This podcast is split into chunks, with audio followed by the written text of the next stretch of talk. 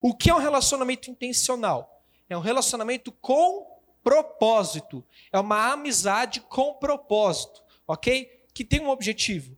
Que não é simplesmente, ah, você não está fazendo nada, eu também não, então vamos fazer nada junto. Não é isso.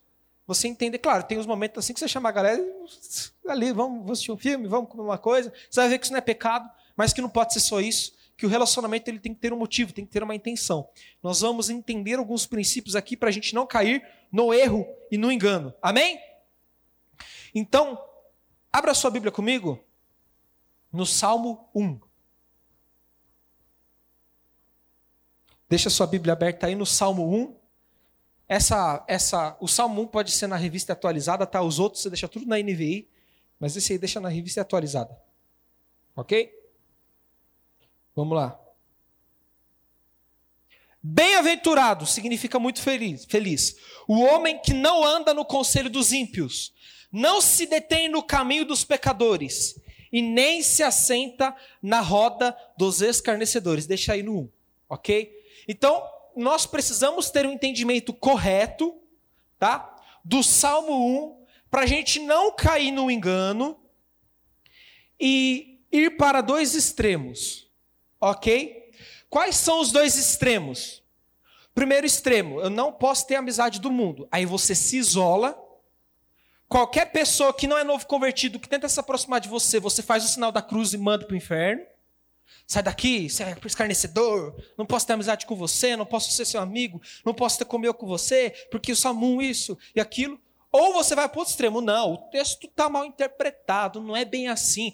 A Bíblia diz que Jesus, as pessoas chamavam Jesus de amigo dos pecadores, que Jesus comia com os pecadores. Então eu posso ser sim. E aí vai para o outro extremo, o que, que acontece?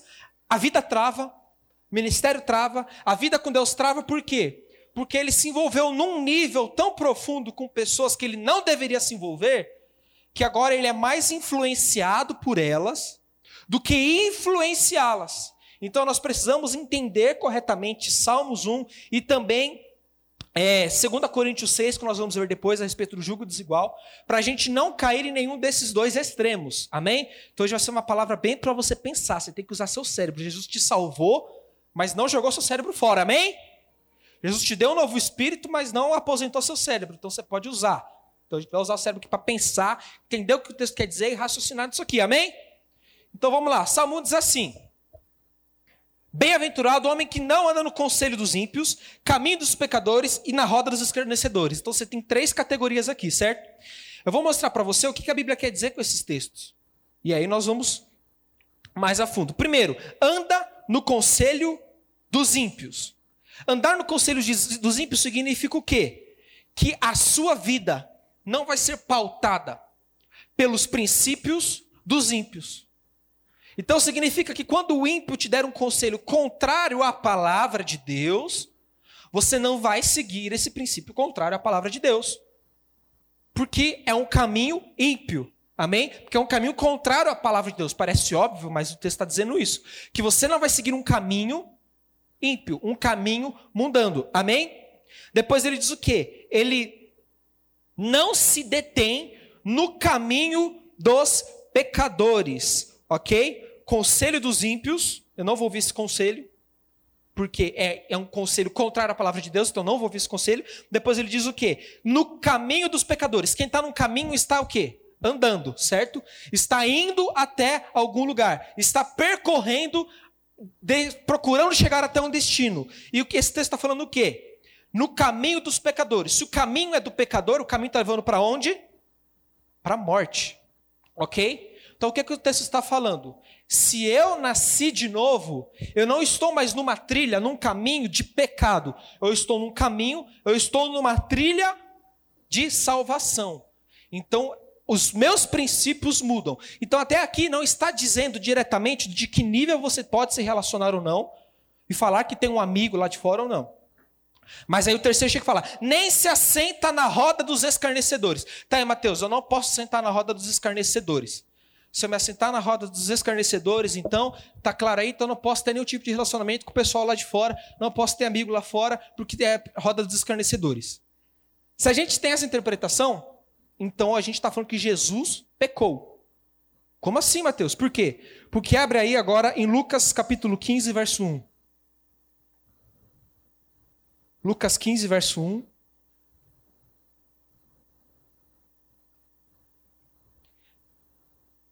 Lucas 15, verso 1, isso diz assim: Todos os publicanos e pecadores estavam reunidos para ouvi-lo. Próximo.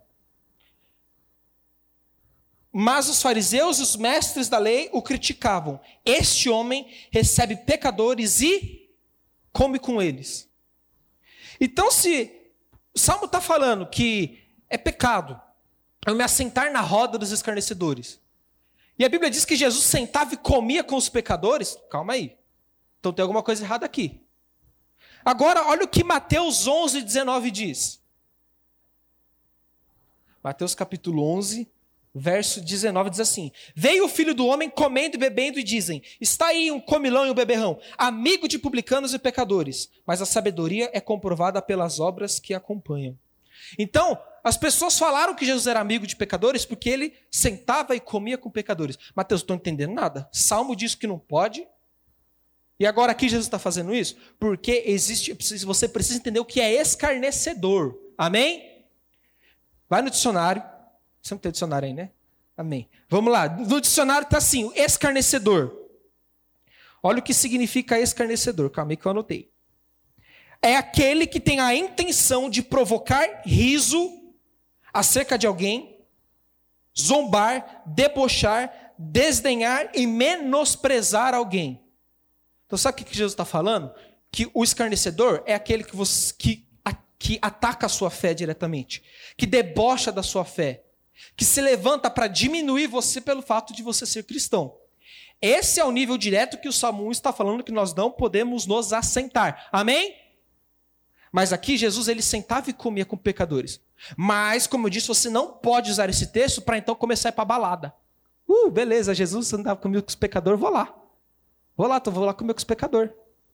Não é isso que o texto está querendo dizer. Por quê? Porque quando você pegar, volta lá no, no Lucas capítulo 15, se você pegar Lucas capítulo 15 inteiro, esse trecho ele é a introdução de quando Jesus vai falar das parábolas do filho pródigo, da ovelha perdida e da dracma perdida.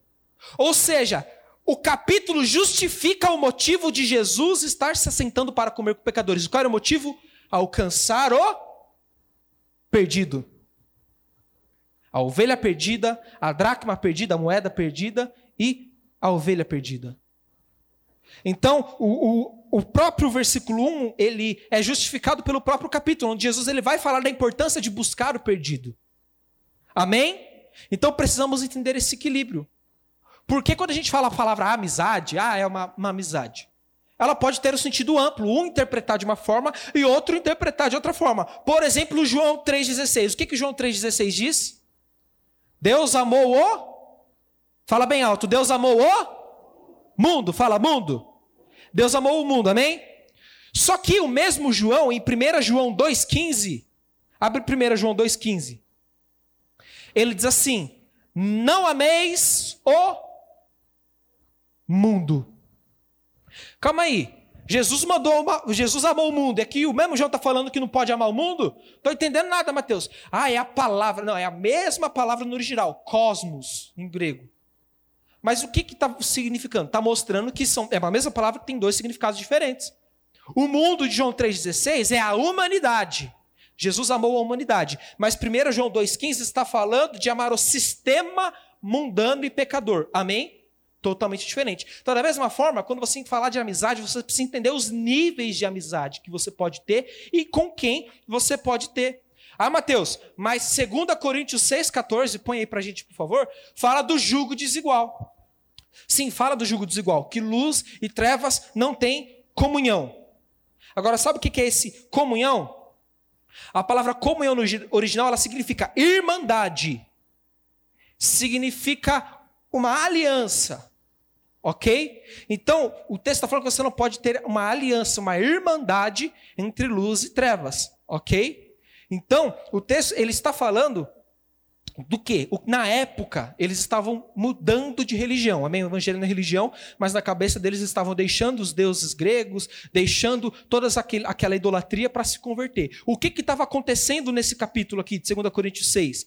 Paulo estava orientando eles, por quê? Porque eles tinham relacionamentos com pessoas que levavam eles para dentro dos templos pagões para, tipo assim, conversar, bater papo e, e ter uma rotina dentro desses templos pagões.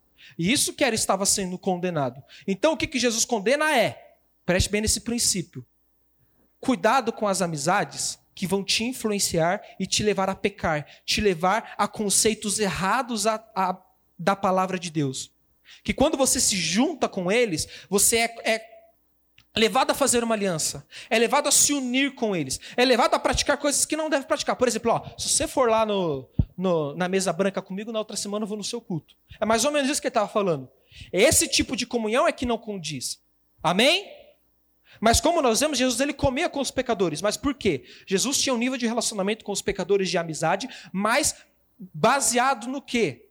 Em levá-los ao evangelho. Amém? Então a sua amizade com o pessoal lá de fora é para quê? É para pregar o evangelho, é para trazer o perdido para casa. E se você começar a analisar, você lê todos os evangelhos, você vai ver quando Jesus estava no casamento, que era uma festa, estava tendo bebida, estava tendo um monte de coisa, Jesus levou os seus discípulos. Então toda vez que Jesus ele vai comer com os pecadores, quem que ele leva com ele? Os seus discípulos. Jesus nunca ia sozinho. Então não é desculpa para você falar assim, ah, então eu vou, vou lá naquela festa lá, vou levar, vou levar célula junto. Não é isso que está querendo dizer. Não é liberdade para você frequentar lugares que não condizem com o evangelho. Mas ele está querendo dizer o quê? Quando você for se relacionar com essas pessoas, que você apresente para elas outras amizades de Deus. Que essas pessoas vejam como é o seu relacionamento com outros irmãos. E que isso seja de exemplo, sirva de padrão, para que essa pessoa entenda que existe algo diferente na amizade aqui dentro. Amém? João capítulo 17 diz que a nossa unidade vai fazer com que o mundo creia que Jesus é filho de Deus. Amém? O que, que a unidade vai fazer? E a unidade vem através do que? Da nossa amizade. Deus quer usar a sua amizade com seus irmãos aqui dentro para a glória dele, para que pessoas entreguem a sua vida a Jesus, para que os seus amigos lá de fora, quando vejam esses seus relacionamentos, ele fala, cara, esse, esse, esse pessoal tem alguma coisa diferente. Essa galera tem alguma coisa diferente. Não sei, não é. É diferente. E o que vai acontecer? Ele vem para a célula, ele vai começar a se relacionar com vocês. E através disso ele vai conhecer Jesus, o Espírito Santo vai tocar, vai trazer salvação, cura e bênção sobre a vida dele. Você crê nisso? Você crê que Deus pode usar suas amizades para alcançar as amizades de lá de fora? Irmão, pensa comigo. Quem aqui, eu quero que você levante a mão. Quantos aqui se converteram porque um amigo seu se converteu e depois de um tempo, junto com ele, tudo isso e aquilo, porque ele te chamou, você veio para cá e hoje você está aqui. Quem aqui foi convertido, evangelizado por causa de um amigo? Levanta a mão. Bastante gente, olha ao redor aí. Agora pensa comigo. Se esse seu amigo tivesse sido orientado a largar a mão das amizades do mundo, se fechar na igreja, você acha que você poderia estar tá aqui? Se no dia que ele aceitou Jesus, no outro dia ele falou: oh, Não posso mais ser seu amigo, tchau. Será que você estaria aqui? Agora, se ele também tivesse tomado uma postura de não ser radical e de ser conivente com o pecado, e lá no rolê que vocês estavam, ele ainda fumava um baseado, ele ainda fazia uma coisa, ele ainda frequentava lugares que não era para frequentar, ele não sabia os limites, ele continuava falando palavrão porque estava com vocês, ele não soube se posicionar para influenciar, mas fosse influenciado, será que você estaria aqui também? Também não, porque você não ia ver vida de Deus nele, e provavelmente ele também não estaria mais aqui hoje. Então precisamos ter essa sabedoria. Amém? Ok? Amém? E sabe por que, que é, é meio difícil uma palavra dessa? Porque você não vai seguir um livro de regras. E o homem ama livro de regras. O homem ama limites. Aqui é a linha. Depois dessa linha, não posso mais. E às vezes é até desconfortável a gente pregar uma mensagem dessa, que a gente fica assim, meu Deus, será que eles vão entender tudo errado? Jesus? Será que isso aqui vai dar liberdade para eles fazer coisa errada? Mas tem paz, sabe por quê? Porque se o Espírito Santo não te convencer, não vai ser eu que vai convencer, não vai ser ninguém que vai convencer. Quem quer pecar, peca em qualquer lugar, com amizade, sem amizade, onde estiver. E quem quer ser zeloso por Deus vai entender essa palavra e vai entender o limite para poder usar do evangelho e das amizades para pregar o evangelho e vai saber os limites de não se corromper, de falar não, essa amizade não faz bem para mim. Eu não vou mais me relacionar com fulano. Eu não estou pronto para manter esse tipo de amizade porque eles ainda têm capacidade de me influenciar. Estão entendendo? Você precisa se conhecer. Você precisa saber, esse aqui, eu não posso com isso aqui. Eu não posso com essa, esse povo. Vou ter que me afastar. Às vezes você se afastou e agora você está condenado. Não, o Mateus está falando de vai continuar com eles. Não, talvez você conhece o seu coração. E talvez se você permanecesse com aquelas amizades, talvez você não estivesse aqui hoje. Mas eu estou falando dos extremos, amém? Você não pode se isolar do mundo lá fora. Mas você também não pode se deixar corromper com ele. Porque o Espírito Santo coloque essa graça no seu coração para você influenciar e que essas amizades sirvam de é, ferramenta para o poder de Deus se manifestar nas vidas lá fora. Amém? Amém? Gente, fala bem alto, vocês estão com máscara aí. E lembra que eu falei que a nossa unidade é que vai mostrar isso para as pessoas lá fora? Aí que está a chave. E quando o BO está aqui dentro? E quando as, as, amizades aqui dentro não estão bem resolvidas e estão dando um testemunho pior do que as amizades lá fora? Aí os crentes se reúnem e vai falar de Big Brother. Os crentes se reúnem e vai ficar falando de música mundana. Os crentes se reúnem e vai ficar fofocando dos outros. Os crentes se reúnem e vai ficar falando mal dos outros. E às vezes está em uma rodinha lá fora que não tem esses assuntos. E aí? Nós temos que servir de exemplo para que o mundo crê que Jesus é filho de Deus, é através da nossa unidade. Mas nós devemos zelar por essa nossa unidade. Tiago capítulo 4.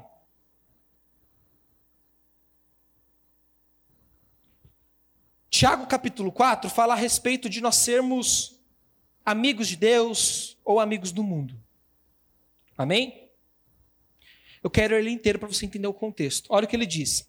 De onde vêm as guerras e contendas que há entre vocês? Ou seja, ele está falando para uma igreja, amém? Então ele está falando aqui que na igreja tinha guerras e contendas internas, amém? Não vem das paixões que guerreiam dentro de vocês? Vai seguindo, pode a gente vai até o final. Vocês cobiçam coisas, mas não as têm. Mantém a, matam e invejam. Ou seja, ele está falando de matar e de ter inveja dentro da igreja mas não conseguem obter o que desejam. Vocês vivem a lutar e fazer guerras dentro da igreja. Não tem porque não pedem. Próximo. Quando pedem, não recebem, pois pedem por motivos errados, para gastarem seus prazeres. Adúlteros, vocês não sabem que a amizade com o mundo é inimizade com Deus? Quem quer ser amigo do mundo, faça inimigo de Deus. Ou vocês acham que é sem razão que a Escritura diz que o Espírito que ele fez habitar em nós tem fortes ciúmes? Ele nos concede graça maior. Por isso diz a Escritura: Deus se opõe aos orgulhosos, mas concede graça aos humildes. Portanto, submetam-se ao Deus, resistam ao diabo e ele fugirá de vós. Aproximem-se de Deus e ele aproximará de vocês. Pecadores, limpem as mãos e vocês que têm a mente dividida, purifiquem o coração. Entristeçam-se, lamentam-se, chorem. Troquem o riso por lamento e a alegria por tristeza. Humilhem-se diante do Senhor e ele os exaltará. Irmãos, não falem mal uns dos outros. Quem fala contra o seu irmão ou julga o seu irmão, fala contra a lei e a julga. Quando você julga a lei, não está cumprindo, mas está agindo como juiz. Até aí. Então você percebe, volta no capítulo, versículo 4. Então ele começa falando, ele dá três pontos aqui. Ele fala de assassinato, ele fala de inveja e ele fala de fofoca, falar mal um do outro. E essas três coisas ele fala que está acontecendo aonde? Dentro da igreja, certo? Só que olha o que ele fala no versículo 4. Adúlteros, vocês não sabem que a amizade com o mundo é inimizade com Deus? Quem quer ser amigo do mundo, faça inimigo de Deus. Quando a gente lê esse texto isoladamente, prega esse texto isoladamente, a gente usa esse texto para falar que a amizade do mundo é quando você sai para beber, para fumar, para transar, para fazer um monte de coisa errada, para viver no mundão. Isso também é amizade com o mundo. Mas quando você pega o contexto, o que, que ele está falando? Sabe quando você é amigo do mundo? Quando dentro da igreja tem assassinato, mas Mateus capítulo 5, 21 diz que só de se irar com o irmão, de ter raiva do irmão, você já assassinou ele no seu coração, então aqui é raiva, só de você ter raiva do irmão, inveja e maledicência. Então, quando dentro da igreja, entre os irmãos, tem raiva, tem inveja, tem maledicência, isso significa que você está sendo amigo do mundo. E quando você é amigo do mundo, você se faz inimigo de Deus. Então, quando tem inveja, quando tem fofoca e quando tem raiva entre os irmãos, você está sendo inimigo de Deus. Não que Deus é seu inimigo, mas você se torna inimigo de Deus. Sério? Olha o que 1 Coríntios 5, do 9 ao 11 diz. 1 Coríntios capítulo 5, verso 9 diz: Paulo, junto com Tiago, entendeu essa revelação. E olha a orientação de Paulo a partir do verso 9 até o verso 11. Já disse por carta que vocês não devem se associar com pessoas imorais. Amém? Com isso, não me refiro aos imorais deste mundo, os lá de fora, os avarentos, aos ladrões, idólatras, que assim fosse. Vocês precisariam sair deste mundo. Próximo.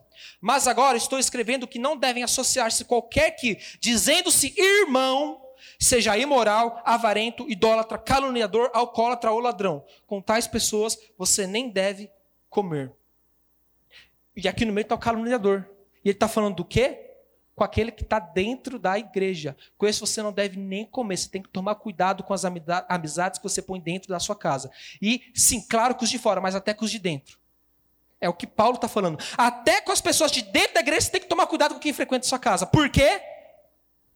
Porque a Bíblia diz que quando você se une a isso, o que, que acontece? Você se torna inimigo de Deus. Então, com quem que eu devo ter amizade? Você tem que ter amizade que tenha um propósito. Propósito de Deus não é falar mal dos outros. Propósito de Deus não é ficar lambendo ferida uns dos outros. Propósito de Deus não é alimentar raiva dos irmãos, inveja dos irmãos, é sentimento. Propósito de Deus é liberar cura sobre os irmãos. Propósito de Deus é liberar bálsamo sobre os irmãos. Propósito de Deus é viver o evangelho nos relacionamentos, nas amizades. Porque se nós queremos ser padrão para o mundo, se nós queremos que o mundo creia que Jesus é filho de Deus, primeiro a gente tem que começar matando essas coisas dentro da igreja. Amém? Amém. Obrigado, Bia. Eu sei que essa é uma palavra desconfortável. Eu sei que nessa hora muitos aqui virão crente pá. Sabe o crente pá? Ele pega a pá e começa. Essa aqui é para fulano. Essa aqui é para o outro. Essa aqui é para o outro. Fulano tinha que estar tá ouvindo isso. Essa aqui é para o outro que está ali. Ó. Essa aqui é para aquele ali. Não, mas nunca é para mim. É para você. Se você está aqui, é para você. É para mim essa palavra. Não tem um que escapa dessa palavra, porque a palavra de Deus é viva e eficaz para todos, amém? Então receba isso no seu coração em amor.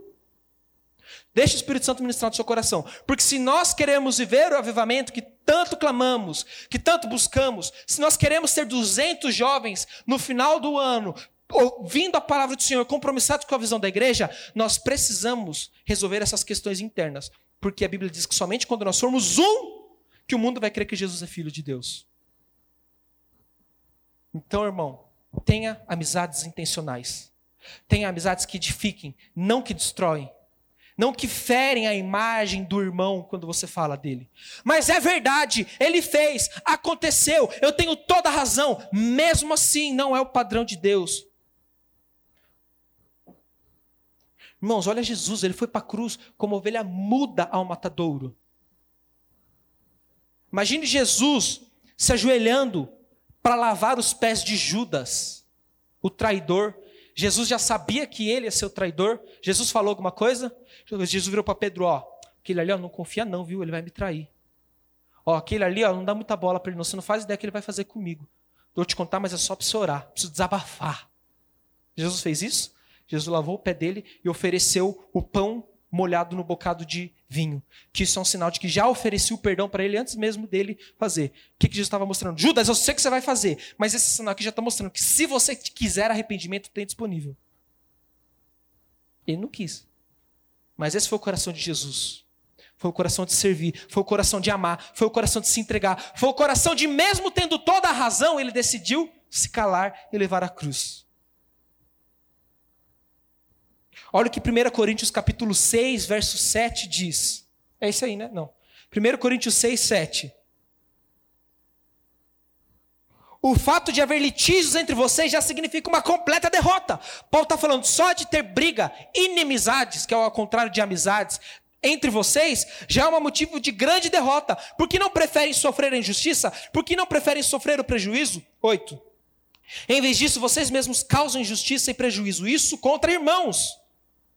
Vocês não sabem que os perversos não herdarão o reino de Deus? Não se deixem enganar. Nem morais, idólatras, adúlteros, homossexuais, passivos, ativos. 10.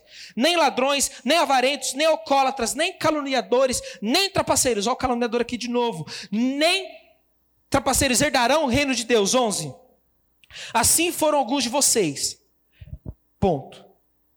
Passado. Velha criatura. Antes de se entregar a Cristo. Amém? Mas olha o que ele diz: Mas vocês foram lavados, foram santificados, foram justificados no nome do Senhor Jesus Cristo, no Espírito do nosso Deus. Irmão, você é santo, você é filho amado, você é lavado pelo Espírito. Da sua boca tem que sair água limpa. Do seu coração tem que buscar uma amizade que acrescente, tem que buscar amizades que investam no reino, amizades que vão construir na vida do irmão e não destruir na vida do irmão. Porque a Bíblia diz que você já foi lavado, santificado, justificado no nome de Jesus Cristo. Eu estou aqui para te lembrar de quem você é. Eu estou aqui para falar: você não precisa viver nesse nível baixo. Você não precisa viver traindo uns aos outros. Você não precisa viver como se fosse uma competição. Nós não somos um lugar de competição. Nós somos um corpo. Estamos do mesmo lado, no mesmo time, batalhando no mesmo exército. Segunda Coríntios 5, 16. Segunda Coríntios, tá? Não é a primeira. A gente já está terminando. Olha o que ele diz no verso 16. Agora, de agora em diante, Paulo dando uma orientação. A partir de agora, ninguém mais nós vamos considerar do ponto de vista humano. Ainda que antes tenhamos considerado Cristo dessa forma, agora já não consideramos assim. O que, que ele está falando? Quando nós olhamos para os evangelhos, nós vemos Jesus completamente como Deus, mas também vemos Jesus como homem, amém? Agora o que, que ele diz? Da mesma forma como você olhava para Jesus como homem e você olhava para os seus irmãos como pessoas naturais, agora que você olha para um Cristo glorificado, 100% Deus, 100% homem, mas glorificado, agora você vai olhar para os homens também com os olhos diferentes. Você não vai olhar mais para pessoas como se elas fossem pessoas naturais. Ó, ainda que antes tenhamos considerado Cristo dessa forma, já não o consideramos assim. Ninguém mais consideramos do ponto de vista humano. Quando você olhar para alguém, você não tem que mais olhar para essa pessoa do ponto de vista humano. Como assim, Mateus? Eu tenho que olhar para o meu irmão e não considerar ele um humano? Parte para o próximo. Portanto, se alguém está em Cristo, é uma nova criatura. As coisas antigas já passaram e tudo se fez novo. Surgiram coisas novas. O que, que ele está falando? Quando você olhar para o seu irmão que está falando mal de você, quando você olhar para o seu irmão que pecou contra você, quando você olhar para o seu amigo que te traiu, quando você olhar para o seu amigo que fez mal para você, quando você olhar para o seu amigo que está te ferindo, não olhe para ele com os olhos naturais. Continue olhando para ele entendendo que ele é uma nova criatura, que as coisas velhas na vida dele já se passaram e que tudo se fez novo na vida dele. Mateus, mas ele está descendo a lenha em mim. Olha para ele como Cristo olhou para ele. Olha para ele como Cristo olhou para você. Você é uma nova criatura, mas ele também é. Exerça misericórdia, exerça amor, sirva, viva o propósito, se sacrifique, leve a cruz, tome o dano. Mas olhe para ele como Cristo olhou para ele porque agora ele é uma nova criatura. Não olhe mais apenas como um ser humano pecador, mas olhe como alguém nascido de novo, regenerado pelo Espírito, que talvez está se esquecendo de quem ele é em Cristo. Mas você pode ser usado para trazer essa restauração sobre a vida dele. E o último texto, Filipenses capítulo 2. Preparar aquele louvor tem tudo a ver com ele, finalzinho? Olha o que Filipenses 2:1 diz. Se por estarmos em Cristo, nós temos alguma motivação, alguma exortação em amor, ou seja, se Cristo te motiva alguma coisa, se você se sente exortado em amor por algum motivo, se você tem alguma comunhão no Espírito, se você tem alguma profunda afeição e compaixão, se o Espírito Santo gerou algum sentimento desses no seu coração, próximo, completem a minha alegria, tendo o mesmo modo de pensar, o mesmo amor, um espírito e uma atitude. É esse o nível de amizade que Deus quer que nós tenhamos um mesmo modo de pensar, um mesmo amor, um mesmo espírito, uma mesma atitude. Próximo. Nada façam por ambição egoísta por vaidade, mas humildemente, considerando os outros superiores a você mesmo. O dia que nós entendermos que todos aqui, todos aqui, nós temos que considerar superior a nós mesmos, as intrigas acabam, as competições acabam, as divisões acabam e Cristo é exaltado nos nossos relacionamentos. Mateus, mas eu não fiz nada. A Bíblia diz que se alguém tem alguma coisa contra você, para você deixar sua oferta, antes de entregar sua oferta, você vai lá e vai resolver com ela. Mas eu não fiz nada. Mas é o que a Bíblia diz. eu creio que hoje pode ser uma noite de restauração para nós aqui. Para que nós possamos entrar num nível mais profundo de falar de amizades intencionais, e ao invés de a gente ter que ficar é, quebrando coisas do passado, quebrando coisas erradas, desconstruindo conceitos errados, agora a gente possa construir num nível mais elevado, mais profundo, entendendo que vocês são mais maduros a partir dessa palavra. Juntando com o que o Carlão falou semana passada, juntando com essa mensagem, nós possamos amadurecer para conseguir construir coisas mais profundas, mais reveladoras sobre amizades. Amizades que oram juntos, que buscam Deus juntos, que junta dois e sai para a rua fazer caçar o tesouro, evangelizar os perdidos, orar pelos enfermos. Por quê? Porque está tudo resolvido. Agora que está tudo resolvido, nós possamos, podemos avançar para coisas maiores. Deus quer nos levar a avançar em coisas maiores. Mas primeiro precisamos resolver essas, essas questões de amizades internas. Porque quando essas coisas acontecem no nosso meio, nós estamos nos tornando amigos do mundo. E nós não queremos ser amigos de. Nós não queremos ser amigos do mundo. Nós queremos ser amigos de Deus e amigos uns dos outros. Amém? Não seja amigo do mundo. Seja amigo de Deus e de uns dos outros aqui dentro. Fique de pé onde você está.